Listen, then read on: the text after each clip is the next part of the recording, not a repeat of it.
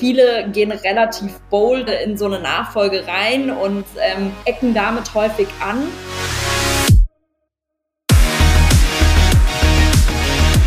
Ja, wir nutzen Nachhaltigkeit da auch einfach als Thema, um uns da Gehör zu verschaffen. Es ist ein junges, zukunftsweisendes Thema. Ich bin jung, ich bin die Zukunft des Unternehmens.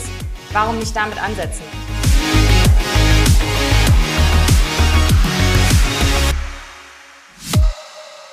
In der aktuellen Folge von Realitätscheck Arbeitswelt spreche ich mit Dina Spitzlei und Lisa Winkler von House Next. Beide sind Next Gen aus Familienunternehmen. Wir haben also die geballte Nachfolge-DNA zu Gast. Gemeinsam haben wir über das drängende und zukunftsrelevante Thema Nachhaltigkeit in Familienunternehmen gesprochen, das, so viel sei schon mal gesagt, durchaus Reibungen unter den Generationen erzeugen kann.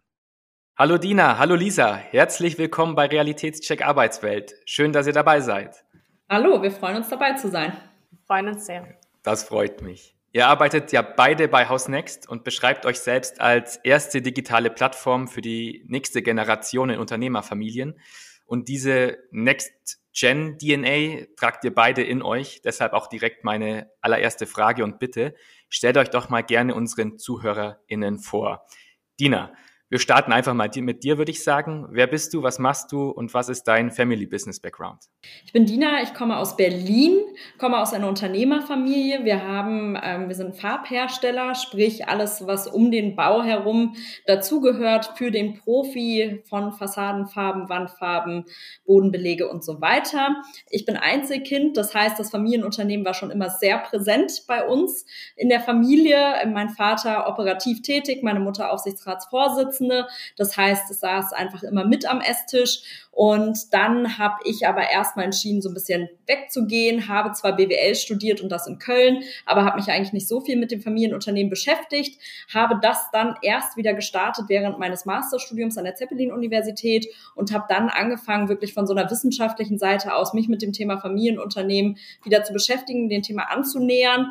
Und zwar so stark, dass ich danach entschieden habe, auch zu dem Thema zu promovieren. Die Promotion habe ich 2020 abgeschlossen zum Thema nächste Generation in Unternehmen. Unternehmerfamilien und habe im Prinzip in meiner Promotionsphase ähm, entschieden, gemeinsam mit ähm, meinem Doktorvater und einer Kollegin, Nathalie Kleine, House Next zu gründen, weil wir gesagt haben, wir haben für uns nie so richtig den Ort gefunden als nächste Generation, wo wir uns mit anderen austauschen können. Und wir hatten auch immer stark das Gefühl, dass es immer sehr stark auf die operative Nachfolge in den Rollenbildern ausgelegt war. Und so haben wir entschieden, House Next zu gründen. Und das ist das, was ich heute mache. Bin aber auch noch ein bisschen in der Wissenschaft aktiv und arbeite für die EQUA Stiftung und bin Gesellschafterin im Familienunternehmen. Also dir wird auf jeden Fall nicht langweilig, würde ich sagen. Definitiv nicht, aber das Gute ist, Familienunternehmen streckt sich durch alles durch. Ähm, also ich erlebe Familienunternehmen in der Praxis durch meine Gesellschafterrolle. Ich ähm, habe ein eigenes Startup gegründet, äh, wo ich mich äh, weiterentwickeln kann, meine eigenen Ideen verwirklichen kann und habe eben trotzdem noch den wissenschaftlichen Input zu Familienunternehmen. Also somit eine perfekte Kombination. Sehr, sehr spannend auf jeden Fall. Ähm, aber auch Lisa, du bist auch äh, Next Gen eines Familienunternehmens. Erzähl uns doch auch ein bisschen was von dir, bevor wir hier euren Potpourri mal in einen Topf schmeißen. Ja, das klingt gut, gerne. Ähm, tatsächlich ähm, unser Familienunternehmen gar nicht so weit weg von Dinas Familienunternehmen. Daher kennen wir uns auch schon äh, seit Kindheitstagen. Ähm, wir haben auch einen Großhandel für Farbe, Lacke und Wärmedämmung. Nicht in Berlin, sondern in Hessen äh, eher ländlicher angesiedelt. Ähm, genau, und daher kennen wir uns auch schon sehr lange über unsere äh, Familienunternehmen selbst. Ähm, genau, ich bin in, in Heppenheim groß geworden. Der eine oder andere kennt es vielleicht, ist doch etwa. Vettelheim. Genau, ja, genau. Nicht jeder weiß es, aber ja. Genau, und dort ist auch unser Familienunternehmen angesiedelt. Ähm, ich war schon immer recht nah äh, dabei, eben quasi Familienunternehmen immer mit am Küchentisch dabei gehabt. Ähm, und deshalb hatte ich mich dann auch entschieden, äh, mein Bachelorstudium auch an der Zeppelin-Universität zu absolvieren und habe mich da stark eben auf das Thema Familienunternehmen spezialisiert ähm, und immer mehr auch den Fokus dahin geschärft. Und ja, jetzt darf ich schon seit einem Jahr bei House Next mitwirken. Ähm, einfach auch nochmal äh, eben Familienunternehmen praktisch kennenzulernen, auch nochmal ein bisschen mehr die Vogelperspektive einzunehmen, aber eben auch nochmal wissenschaftlich äh, das Ganze äh, mit House Next äh, ja, zu vertiefen. Und ähm, genau, so viel vielleicht erstmal zu mir. Also ich sehe schon, ihr habt auf jeden Fall auch äh, neben dieser emotionalen Familienunternehmen-Geschichte natürlich auch diese geballte Wissenskompetenz Kompetenz oder diese wissenschaftliche Anreicherung des Themas. Und ich glaube, es mittlerweile muss dann bisher jedem klar sein, dass ihr die perfekten Ansprechpartnerinnen seid, wenn es dann um das Thema Nachfolge und Familienunternehmen geht. Und ich würde sagen, das nutzen wir heute mal ganz frech aus. Ähm, würde aber sehr gerne nochmal auf House Next zu sprechen kommen, äh, weil ich das eine ja, sehr coole, ich nenne es jetzt mal Initiative finde, Nachfolgegenerationen einen Ort des Wissensaustauschs und der ja, des Erlebens zu geben, holt äh, die ZuhörerInnen doch nochmal ein Stück weit ab, weil sie da so konkret macht. Genau, House Next ist äh, die erste digitale Plattform für die nächste Generation in Unternehmerfamilien in Deutschland. Es gibt schon verschiedene, sage ich mal, Gruppierungen in Deutschland, ähm, Initiativen, Vereine, Berater, die sich mit diesem Thema beschäftigen und NextGens zusammenbringen. Aber wir bündeln wirklich tatsächlich das Thema Nachfolge, Unternehmerfamilie und vor allen Dingen auch Rollenvielfalt auf einer digitalen Plattform. Auf dieser Plattform hat man die Möglichkeit, sich mit anderen NextGens zu vernetzen, ähm, andere zu suchen und auch einfach mal zu schauen, was machen die denn so, was treibt die auch so um, was beschäftigt die. Man hat die Möglichkeit, ähm, ja, Informationen zu bekommen, sich weiterzubilden über Lernvideos, spannende Artikel, ähm, auch ähm, ein Podcast, um da einfach möglichst ähm, aus verschiedenen Perspektiven dieses Thema Nachfolge mitzubekommen. Und wir bieten ihnen aber eben auch einen geschützten Rahmen für einen Austausch. So bieten wir kleine Peer-to-Peer-Coaching-Sessions an, wo sich wirklich fünf bis sieben Next Gens über ein Jahr lang begleiten, ähm, miteinander ja auch dieses Jahr begehen, um zu schauen, hey, was sind deine Herausforderungen? Herausforderungen, wie könntest du das ganze Thema denn vielleicht auch angehen? Weil wir haben einfach festgestellt in unserer Arbeit, auch während ähm, unserer Promotion, dass vor allen Dingen dieses Thema Peer-to-Peer -Peer einfach wahnsinnig wichtig ist. Und so ist zum Beispiel auch unser ganzer Content ausgelegt. Wir schauen schon, ähm, was, was beschäftigt die nächste Generation, was bewegt die wirklich, genauso wie uns es natürlich auch bewegt in unseren Unternehmerfamilien. Und ähm, ja, wir entwickeln schrittweise immer weitere Tools auf unserer Plattform, die die nächste Generation, aber auch die Senior-Generation in der Nachfolge unterstützen kann. Ähm, das geht von Selbsteinschätzung bis aber auch sogar so eine Art kleine ähm, ja, Tauschbörse, wo du einfach mal die Möglichkeit hast, in ein anderes Familienunternehmen reinzuschauen. Sehr, sehr, sehr spannender Einblick. Finde ich, finde ich richtig cool tatsächlich, so ein geballter Content Hub, äh, Coaching, Weiterentwicklung äh, und das kommt ja tatsächlich dann im Ende, am Ende des Tages der uns allen der deutschen Wirtschaft, äh, all, ne, Familienunternehmen, absoluter Treiber und, und Rückgrat unserer ja, deutschen Wirtschaftsnation äh, auf jeden Fall allen zugute, hoffe ich doch mal. Also bitte weitermachen. Definitiv, das war auch das Ziel, weil wir sehen natürlich schon, Thema Nachfolge, ähm, immer mehr Familienunternehmen haben keine Nachfolge. Ähm, wir sind da eher in einem Bereich in, bei den 100.000 ähm, Unternehmen, die keine Nachfolge, keine gesicherte Nachfolge haben. Und deshalb sollte uns allen daran was liegen, tatsächlich uns stärker mit der Zukunftsfähigkeit oder der Enkelfähigkeit, wenn man es so nennen will, von Familienunternehmen auseinanderzusetzen, damit sie auch weiterhin am Markt bestehen. Ich mit dem Wort Zukunftsfähigkeit spring, äh, äh, sprichst du auch einen ganz, ganz wichtigen Aspekt an, weil äh, die gesicherte Zukunft funktioniert, glaube ich, auch nur über ja eine gute Nachhaltigkeitsstrategie. Und ähm, ich glaube, wir können das auch nicht mehr wegdiskutieren, dass vor allem aber in der letzten Zeit das Thema Nachhaltigkeit in, in Politik, in Gesellschaft und Wirtschaft massiv an Bedeutung gewonnen hat. Und die Auswirkungen des Klimawandels immer deutlicher werden, beispielsweise. Und das ist nicht mehr nur ein Trend, glaube ich, den wir so wahrnehmen, sondern Nachhaltigkeit muss mittlerweile in, in Unternehmen etabliert werden. Viele UnternehmerInnen tun das ja bereits und tun es, und das ist das Wichtige, auch aus Überzeugung. Ähm, und wir, weil ihnen natürlich auch klar wird, dass ihr Unternehmen ansonsten auch, glaube ich, in ein paar Jahren, das ist wieder die Zukunftsfähigkeit, irgendwie vielleicht vom Markt verschwunden sein könnte. Und deshalb beschäftigt uns das Thema natürlich alle, euch ganz besonders. Und Bogenspannend wieder zum Thema Nachhaltigkeit. Ihr habt eine Studie durchgeführt zum Thema Nachhaltigkeit. Nachhaltigkeit als Chance für Familienunternehmen. Und über dieses Thema würde ich heute sehr, sehr gern mit euch sprechen. Ähm, was hat euch denn dazu veranlasst, die Studie Nachhaltigkeit eine Chance für Familienunternehmen durchzuführen? Ja, vielleicht, ähm, ja, in erster Linie haben wir erstmal, wir sind, wir kommen aus der Forschung, also haben wir uns natürlich das Ganze erstmal aus der wissenschaftlichen Perspektive angeschaut und mussten feststellen, dass es extrem wenig Forschung dazu gibt, insbesondere aus Sicht der nächsten Generation, was im ersten Moment ja sehr komisch wirkt, weil es ist ein zukunftsweisendes Thema und ich meine, die nächste Generation ist die Zukunft der Familienunternehmen und trotzdem haben sie eben einfach noch kein Gehör gefunden. Und das wollten wir einfach im ersten Schritt mal ändern. Ähm, und andererseits war es natürlich auch, ist es natürlich auch so, dass diese Handlungsbedarfe, wie du es gerade schon angesprochen hast, die sind so immens. Es, es, es ballt sich ja ein Druck auf. Also es ist ja nicht mehr nur, es ist, es ist kein Luxus mehr, schon lange nicht mehr nachhaltig zu sein, sondern es ist, wird zunehmend zur Grundvoraussetzung. Und ähm, ja, genau, deshalb wollten wir da einfach nochmal ansetzen, äh, stärker auch dieses Thema Nachhaltigkeit greifbarer zu machen.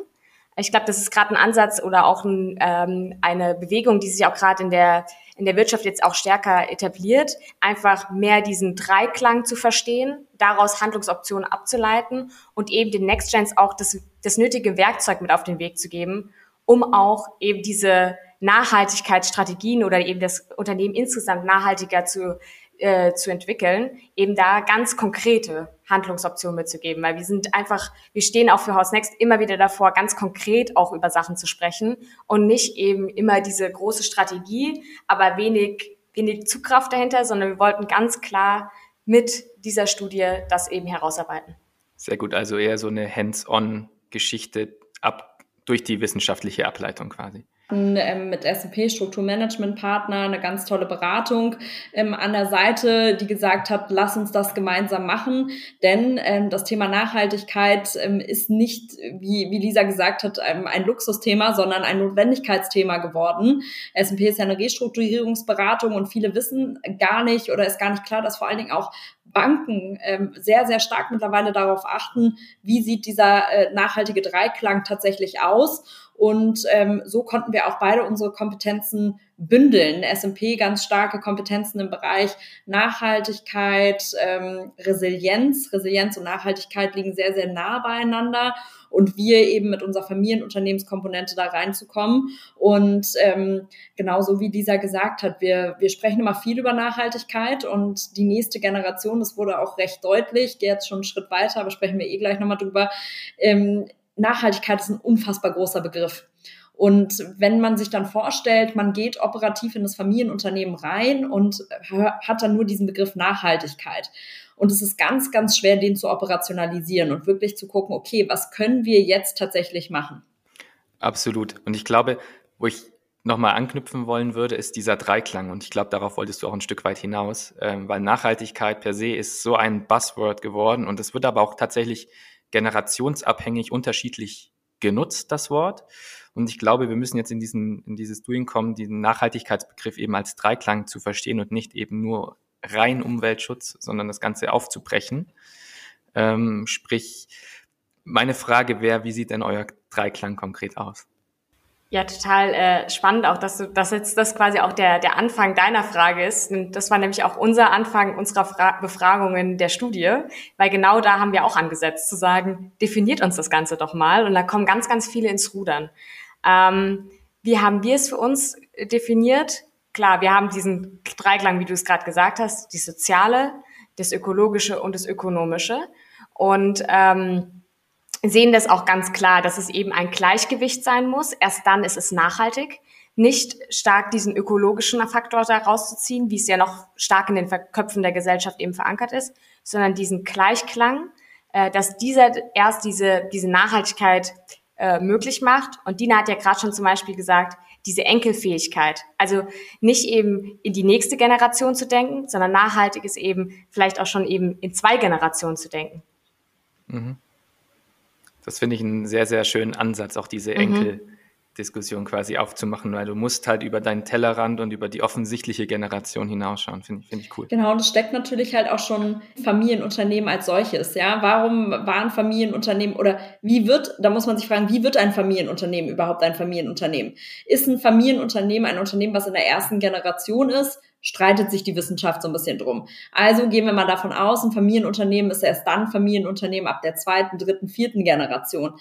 Nur wenn du nachhaltig agierst, kann dein Unternehmen über Generationen hinweg bestehen bleiben und zukunftsfähig sein. Das heißt, dieser transgenerationale Gedanken steckt in Familienunternehmen in der DNA als solches.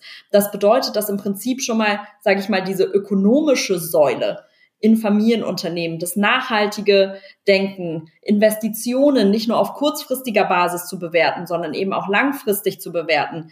Das ist für die ganzen Familienunternehmen eh schon ein Teil, der in ihnen steckt. Wenn wir uns dann die soziale Dimension zum Beispiel anschauen, auch das ist im Prinzip das kam auch in, den, in der Studie bei raus und das erleben wir auch, sage ich mal, eher als anekdotische Evidenz, die soziale Komponente ist ein ganz, ganz großer Teil der Familienunternehmen. Warum ist das so? Familienunternehmen haben nicht finanzielle Ziele, die sie ver verfolgen. Also, wenn wir jetzt davon ausgehen, mein Unternehmen würde zum Beispiel, heißt es jetzt nicht, aber wenn es der Fall wäre, die äh, Spitzlei GmbH heißen. Das heißt, mein Name ist auch noch im Unternehmensnamen drin. Ich wohne vielleicht in ein bisschen oder das Unternehmen ist in einer ländlichen Region. Das heißt, die Leute kennen mich auch noch.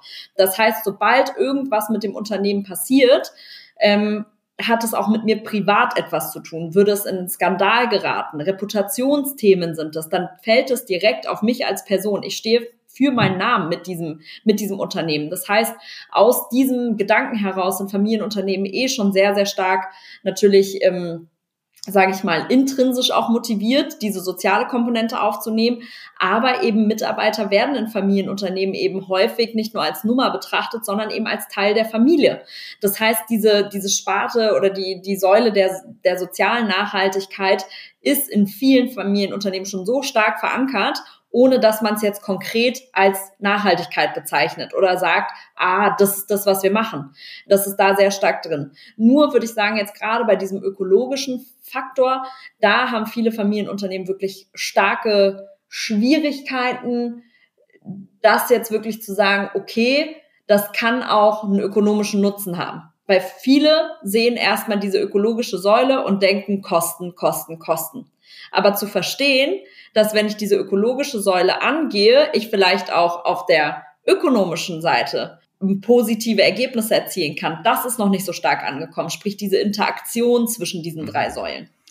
Absolut. Da habe ich auch ganz frech auch noch ein Ergebnis rausgesucht, was ein Stück weit ja das unterfüttert, aber auch ein bisschen äh, nochmal einordnet.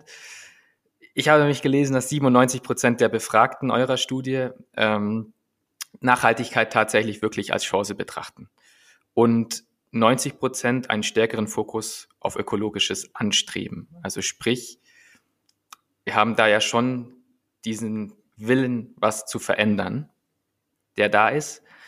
Ähm, die Frage ist, wie das eben mit diesem Dreiklang symbiotisch vereinbar ist. Und ähm, auf der anderen Seite natürlich noch die Frage ähm, generell der, äh, genereller Natur, was die zentralen und wichtigsten Ergebnisse denn neben den von mir genannten für euch tatsächlich sind. Also wir sehen diesen, diese Bewegung hin.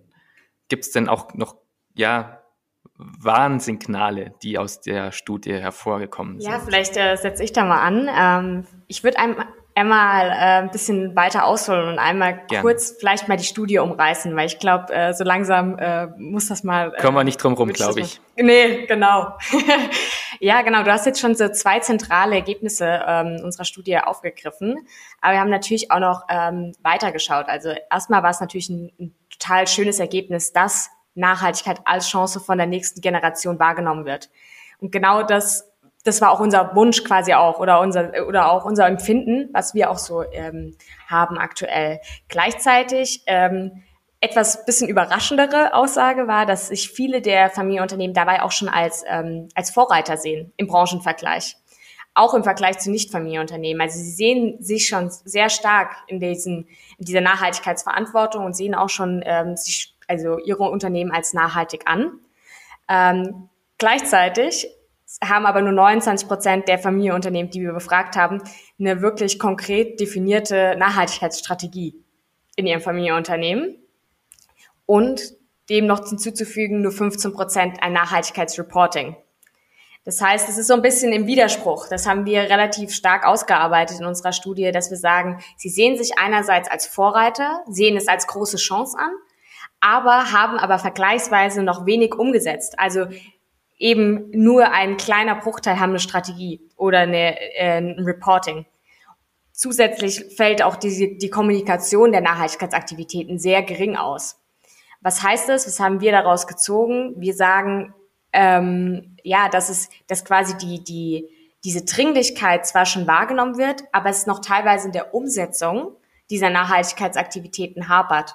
Und ähm, deshalb, äh, das war so eins dieser Kernaussagen, die wir, die wir festgestellt haben. Dieser, dieser Mangel in der Umsetzung, da würde ich gern, glaube ich, nochmal einhaken, weil ich glaube, dass vor allem die junge Generation beziehungsweise die Next Gen besonders interessiert daran ist, Nachhaltigkeitsstrategien zu implementieren die Senior-Generation hingegen vielleicht weniger. Gibt es hier dann vielleicht auch einen Generationenclash und ist der vielleicht für die mangelhafte Umsetzung verantwortlich? Habt ihr da Insights bekommen oder habt ihr da eine Tendenz, irgendwas zu sagen? Genau, grundsätzlich definitiv ja. Ich denke, das kann man sehr, sehr klar so beantworten. Wir haben natürlich ähm, so ein bisschen das Thema, wenn man sich mal vorstellt, ich steige jetzt gerade frisch ins Familienunternehmen ein, was mache ich dann als nächste Generation mal als allererstes? Ich versuche, das Unternehmen kennenzulernen. Und das ist auch das, was man als allererstes machen muss. Man muss ganz, ganz viel aufsaugen und den Status quo verstehen. Viele gehen relativ bold, sage ich mal, in so eine Nachfolge rein und ähm, ecken damit häufig Absolut. an, weil sie sich nicht nur mit diesem Verstehen erstmal beschäftigen, sondern sagen, ah, das stimmt nicht, das stimmt nicht, wir müssen das ändern, wir müssen das ändern, wir müssen das ändern. Damit tritt man nicht nur der Belegschaft auf den Fuß oder auf den Schlips, sondern auch der Seniorgeneration. Weil dann gibt man denen das Gefühl, alles, was ihr eigentlich vorher gemacht habt, ist eigentlich Quatsch und das macht alles gar keinen Sinn. Und ähm, das ist ja nicht richtig, weil sonst wäre das Unternehmen nicht da, wo es heute ist und vor allen Dingen nicht so erfolgreich. Ähm, sonst würde es man im Zweifel ja nicht mhm. übernehmen. Ähm, deshalb muss man erstmal sich einen Status quo verschaffen. Und wenn man das dann gemacht hat, kann man anfangen, sich anzuschauen, ah, okay, Nachhaltigkeit ist definitiv ein Thema. Und dann sollte man auch erstmal verstehen, warum wurde es bisher nicht umgesetzt? Was sind die Themen? Was beschäftigt die, die, die Senior-Generation in diesem Bereich? Denn ganz klar, das, was ich vorhin schon so ein bisschen gesagt habe, die äh, Senior-Generation sieht halt oftmals eher ähm, ähm, ja, dieses, dieses Nachhaltigkeitsthema, ach, Umweltschutz, äh, das ist irgendwie als Bürde, teuer, Kosten, wenig. Und sie sehen es halt nicht wirklich ganzheitlich, sondern eher irgendwie in Einzelprojekten, die dann wiederum Kosten haben und sehen halt eben, wie ich vorhin schon so ein bisschen gesagt habe, nicht dieses Zusammenspiel zwischen den Säulen, wie auch zum Beispiel etwas Ökologisches vielleicht kosteneffizient sein kann und sich quasi in the long run tatsächlich lohnen kann. Und da muss man, äh, sieht man einfach die größten Unterschiede und da braucht die, die nächste Generation einen langen Atem, gute Argumente und tatsächlich auch viel Wissen und viel Information, um wirklich darzulegen, pass mal auf, wenn wir zum Beispiel in Zukunft eher diesen Rohstoff für unsere Produktion einsetzen, anstatt diesen sparen wir, sind wir nicht nur ökologischer, sondern sparen vielleicht sogar auch Kosten.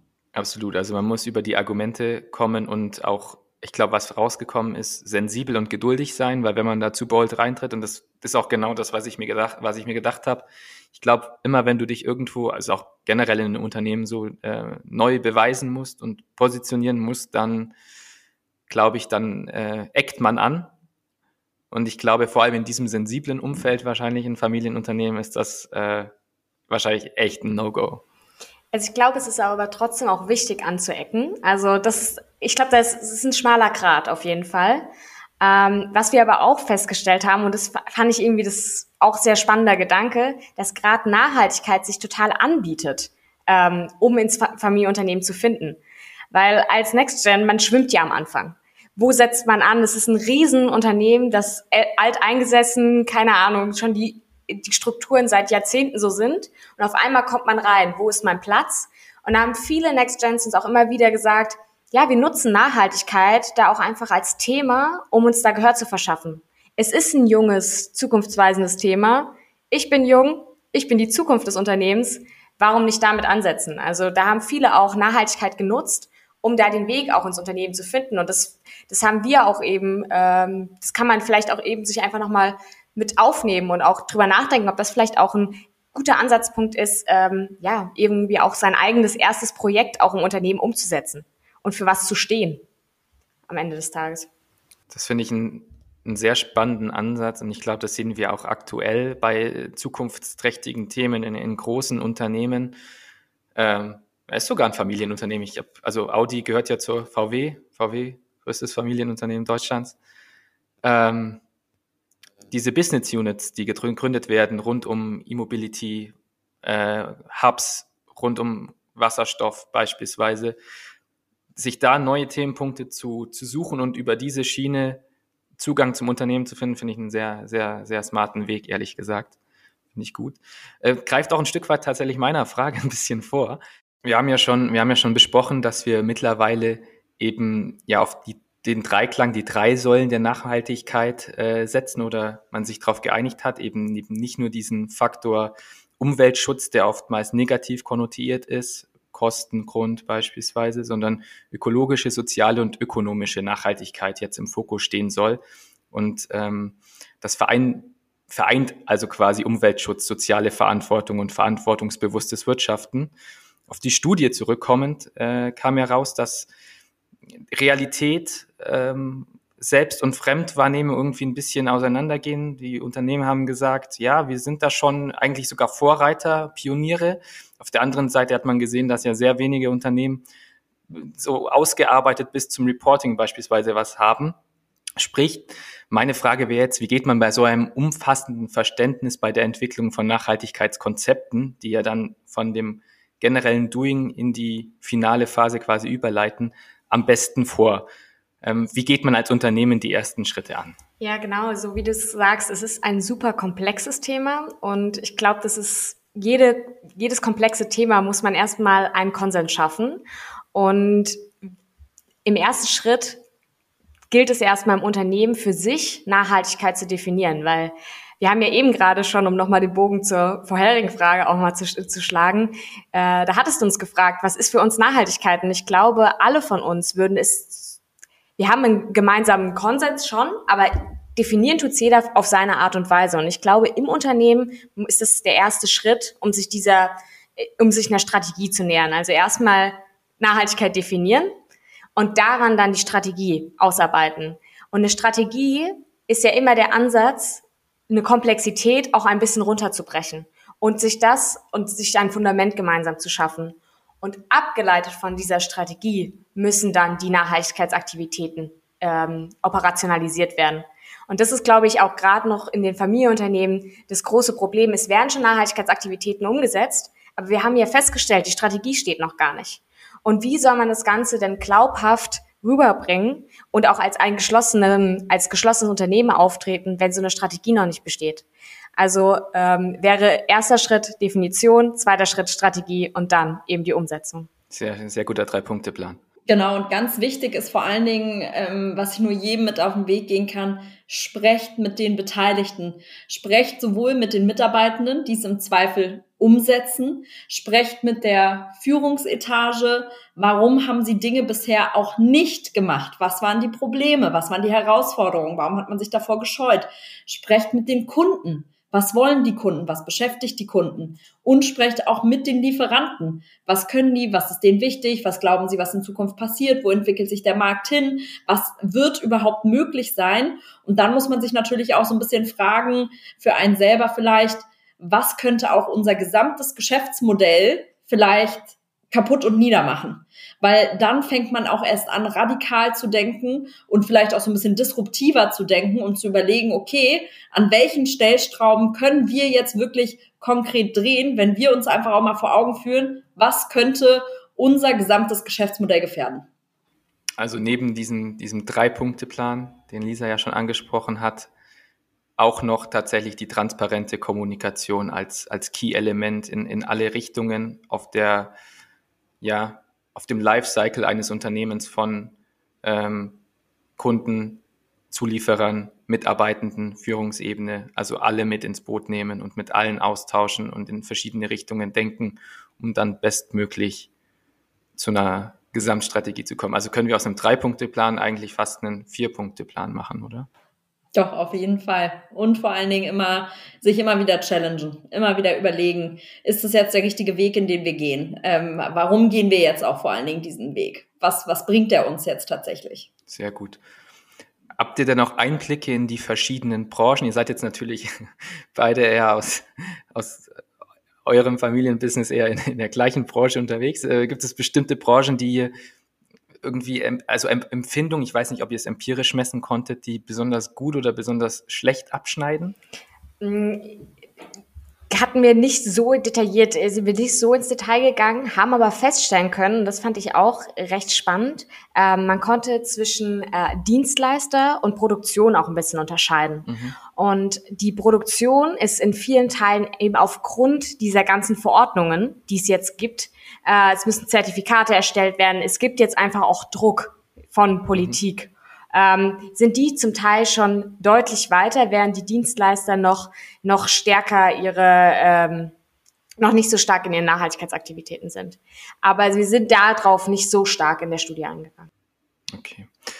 Aber ich finde, es ist auch immer schon mal eine, eine, spannende Unterscheidung, dass die Dienstleister da eher, glaube ich, um, im luftleeren Raum unterwegs sind, wohingegen dann die Produktion von der Politik in einen bestimmten Rahmen positiv gesehen schon reingedrückt wird. Also diese Leitplanken, ich glaube, ich, die, die bedarf es natürlich auch von verschiedenen Seiten, nicht nur, obwohl Familienunternehmen ja sehr intrinsisch motiviert sind, aber auch von verschiedenen Ebenen und Instanzen, um dann erfolgreich in der Zukunft aufgestellt zu sein, oder? Ja, und vielleicht daran nochmal anknüpfend haben wir auch Unterschiede festgestellt zwischen äh, B2B-Geschäft und B2C-Geschäft. Das ist vielleicht auch noch ganz spannend, weil mhm. das B2B-Geschäft ist auch schon stärker in den Nachhaltigkeitsaktivitäten, weil auch schon da viel stärkere äh, ja, Restriktionen ähm, bestehen, während das B2C-Geschäft noch deutlich weniger nachhaltig ist und auch da stärker dieses Thema Greenwashing auch noch stattfindet. Ähm, werden wir bestimmt vielleicht auch noch mal drauf eingehen. Ähm, das, da sind wir tagtäglich mit betroffen und das ist einfach ein B2C-Geschäft aufgrund äh, dieser wenigeren äh, oder dieser äh, ja einen kleineren Teil an ähm, ja, Restriktionen seitens der, der, des Staats, ähm, sind die da einfach noch nicht so weit, während der, das B2B-Geschäft schon weiter ist. Mhm als, als könntest du in eine Glaskugel schauen. Greenwashing ist, finde ich, tatsächlich ein sehr, sehr wichtiger Punkt, weil ich glaube, äh, die Angst, einen, ja, einen Shitstorm zu ernten, ähm, kann, glaube ich, auch das Engagement im Bereich Nachhaltigkeit auf welcher Ebene des Dreiklangs auch immer auch ein bisschen hemmen. Ähm, Lisa, kann Greenwashing aus eurer Sicht der Nachhaltigkeitsbewegung schaden? Absolut, absolut. Und vielleicht auch da nochmal ganz explizit auch bei Familienunternehmen. Dina hat es vorhin schon angesprochen. Wir stehen dahinter mit unserem eigenen Namen, ja. Und Greenwashing, also wir Familienunternehmen haben extrem Angst vor Greenwashing. Also das ist ja, unsere Reputation ist uns extrem wichtig. Und ähm, ja, wir möchten einfach nicht an Ansehen verlieren. Deshalb sind da Familienunternehmen vergleichsweise risikoavers, was sich auch zeigt in der Kommunikation ihrer Nachhaltigkeitsaktivitäten. Weil wir hatten ganz wundervolle Familienunternehmen dabei, die wirklich schon viele Nachhaltigkeitsaktivitäten umsetzen, aber es noch gar nicht kommunizieren. Warum? Weil sie Angst haben, dass ihnen das vielleicht noch nicht richtig ausgelegt wird, dann Greenwashing unterstellt wird. Und das ist natürlich der falsche Ansatz. Also dieses tut Gutes und sprecht darüber. Das fehlt noch an manchen Stellen. Und ich glaube, auch Dina hat ja gerade angesprochen, seid mutig. Und ich glaube, auch da müssen wir, also gerade die Familienunternehmen, noch mutiger werden, auch darüber zu sprechen, was sie auch schon im Vergleich zu, zu den Konzernen vielleicht auch schon tun. Und vielleicht auch ganz hemdsärmlich, also auch schon wirklich konkrete Sachen, was sie, was sie umgesetzt haben und da stärker in die Kommunikation gehen und weniger Angst haben, für Greenwashing ähm, belangt zu werden, ohne es also ja genau, einfach da sich ein bisschen frei zu machen. Und Neben dem ich, Mut, bitte. Nee, ich wollte nur anschließen, warum ist gerade ähm, dieses Thema Reputation da so wichtig? Nicht nur durch die starke Identifikation der Familienmitglieder mit dem Unternehmen, sondern ähm, tatsächlich ist es auch so, dass Studien gezeigt haben, bei Skandalen verzeiht verzeihen Konsumenten Familienunternehmen deutlich schlechter als Nicht-Familienunternehmen. Das heißt, wenn ein Familienunternehmen etwas falsch macht, dafür ähm, quasi, dass es ähm, ja ver das verziehen wird, ist deutlich schwieriger. Das heißt ja auch, die Rehabilitation von Familienunternehmen nach einem Reputationsschaden sehr, sehr schwierig ist. Dann ist es aber natürlich umso schwieriger, diesen geforderten Mut auch ne, aufzubringen, wenn man weiß, dass man dann in, bei, einem, bei einem Fehler quasi durchs Dorf getrieben werden könnte. Wie kommunizieren Unternehmen ihre Strategie denn glaubhaft? Habt ihr da drei Tipps? Aus meiner Perspektive ähm, vielleicht dem geschuldet auch, dass ich aus der Wissenschaft komme, immer mit Zahlen untermauern, Zahlen, Daten, Fakten, das Ganze immer untermauern. Die Familie sollte als solche tatsächlich dafür stehen. Also man sollte wirklich mit seinem Gesicht als Familie für dieses, für diese Strategie oder für diese Ziele, die man sich als Unternehmen gesetzt hat, ähm, stehen und ähm, sie dann eben aber auch auf eine bodenständige Art und Weise kommunizieren ähm, und vielleicht gar nicht zu stark damit rausgehen und auf einmal ist alles grün, sondern ähm, tatsächlich einfach ähm, zeigen, dass es Teil der Identität ist. Aber es funktioniert eben auch nur, wenn die Unternehmerfamilie als solche sich auch einig ist, dass das Thema Nachhaltigkeit ein Teil ihres Wertegerüsts ist. Ja, vielleicht auch da nochmal anknüpfend, also als geschlossene Einheit das Thema und eben, was wir auch immer wieder festgestellt haben, was ja auch so vielen fehlt. Und da wollen wir auch einfach nochmal an die Familienunternehmen äh, appellieren, dass man es eben ganz konkret macht. Also wirklich sagt, was haben wir umgesetzt, warum und das Ganze, wie Dina gesagt hat, mit Zahlen untermauern. Ja, ZDF, Zahlen, Daten, Fakten. Ich glaube, das äh, hilft immer. Und das so transparent wie möglich zu kommunizieren definitiv. Ich hätte noch eine Hürde dabei, neben dem, der Gefahr des potenziellen Greenwashing. Stichwort Fachkräftemangel. Bedroht der Fachkräftemangel auch die erfolgreiche Umsetzung von Nachhaltigkeitsstrategien oder, oder sogar im Gegenteil eher zum Katalysator, wenn wir jetzt sehen, dass die neue Generation, ähm, wir haben vorher definiert, neue Generation kann von 20 bis 40 sein und auch die Generation äh, Fridays for Futures, die in den Arbeitsmarkt eintritt, eintreten wird ähm, und eher Purpose- und Nachhaltigkeitsgetrieben sind. Kann das ein, eher ein Katalysator sein oder seht ihr den Fachkräftemangel aktuell eher als Bedrohung für Nachhaltigkeitsstrategien? Aus meiner Sicht tatsächlich beides. Ähm, auf der einen Seite eine Chance, um ähm, natürlich junge Leute, ähm, der Arbeitsmarkt ist hart umkämpft, äh, wir kämpfen alle um äh, die Top-Talente, sprich, wenn ich als mein Familienunternehmen irgendwie was nachweisen kann, ähm, inwiefern ich ähm, ja auf das mich mit dem Thema Nachhaltigkeit beschäftige oder mein Unternehmen nachhaltig ist, desto eher kann ich die eben auch ansprechen, ja, weil die sind eben, äh, wollen eben für nachhaltige Unternehmen arbeiten, weil sie sich so ja auch zu einem gewissen Grad ist das ja auch ein Statussymbol. So gehen sie ja dann auch in ihr soziales Umfeld nach draußen und sagen, ich arbeite für ein sehr nachhaltiges Unternehmen, für ein purpose-getriebenes Unternehmen. Dadurch finde ich meinen Purpose und kann mich irgendwie selbst verwirklichen. Ähm, auf der anderen Seite ähm, hemmt natürlich der Fachkräftemangel der Zeit, Investitionen zu tätigen, weil du musst ja auch immer überlegen, wer soll das Ganze umsetzen? Wer soll das Ganze machen? Das heißt, da ähm, zu sagen, boah, wir haben jetzt schon dieses Fachkräftemangelproblem, wieso machen wir es nicht einfach so, wie wir es immer gemacht haben? Da fahren wir gerade mit besser, als statt dass wir jetzt das gesamte Unternehmen irgendwie um ähm, verändern, das Geschäftsmodell verändern. Ähm, und deswegen denke ich mal, dass es in, in beide Richtungen äh, geht. Ja, ich finde es auch gerade nochmal ganz wichtig, was Dina gesagt hat, dass man nicht unterschätzt, was das auch an Ressourcen bedeutet, nachhaltig sein Unternehmen nachhaltig aufzustellen. Also wir sind, alle Unternehmen sind ähm, gebeutelt von den, oder nicht alle, aber viele der Unternehmen sind gebeutelt von den letzten Jahren und haben auch einfach teilweise mit anderen Problemen zu kämpfen. Und trotzdem, glaube ich, ist es ganz, ganz wichtig, jetzt den Moment auch nicht zu verpassen, ähm, auch wenn das Tagesgeschäft immer stressig ist. Und klar, wir, wir brauchen mehr Mitarbeiter und suchen tagtäglich und trotzdem muss man es implementieren. Also ich glaube, so wie Dina sagt, es ist beides und trotzdem ist es ganz arg wichtig für die Unternehmen. Also ist auch wieder dieser Mut, der gefordert wurde, hier auch wieder dieser Connex, oder? Um da erfolgreich und gestärkt hervorzugehen. Und auch eine Innovationskraft, ja. Ich meine, der Fachkräftemangel zwingt ja auch Unternehmen dazu, innovativ zu sein. Ja, die, die, die, die Mitarbeiter sind nicht da. Was tun wir nun also? Wie können wir es verändern? Was können wir automatisieren? Ähm, was gibt es da draußen? Gibt es vielleicht auch schon, weiß ich nicht, was im Robotics-Bereich? Ähm, das passt vielleicht jetzt ganz gut ähm, zu den Unternehmen von Lisa und mir. Ähm, Stichwort Malerroboter, ja, Fachkräftemangel im Bereich Maler ähm, ist sehr, sehr groß. Das heißt, am Ende des Tages muss man ganz, ganz klar sagen, äh, wenn wir jetzt mal so ein bisschen negativ an äh, die Unternehmen von, äh, von Lisa und mir denken, wer braucht uns denn überhaupt später noch? Ja, wir verkaufen an äh, Bodenbelege, äh, an Bodenleger oder Malermeister, wenn es die gar nicht mehr gibt. Ja, dann, dann brauchen die uns ja auch gar nicht mehr. Ähm, das heißt, wir müssen überlegen, wie sieht unsere Kundschaft vielleicht ähm, später aus und vielleicht sind es eben Roboter, die das Ganze machen. Und ähm, da muss man natürlich auch als Unternehmen innovativ mit dabei sein und ähm, da einfach ähm, ja so ein bisschen innovativ werden, um diesen Problemen auch nachzugehen. Und so hat zum Beispiel jetzt auch auch mein Familienunternehmen gemacht. Ähm, recht frisch haben wir jetzt äh, tatsächlich in ein Unternehmen investiert, was zum Beispiel eben ein Malerroboter ähm, gerade in der, ja, in der Finalisierung, sage ich mal, ist. Es gibt schon einen, einen Prototypen, ähm, aber genau solche Wege muss man eben gehen. Sehr geil. Also wenn der Prototyp fertig ist, gerne Bescheid geben, weil wenn ich mal aus meiner Wohnung raus muss, ich habe keine Lust selber zu streichen.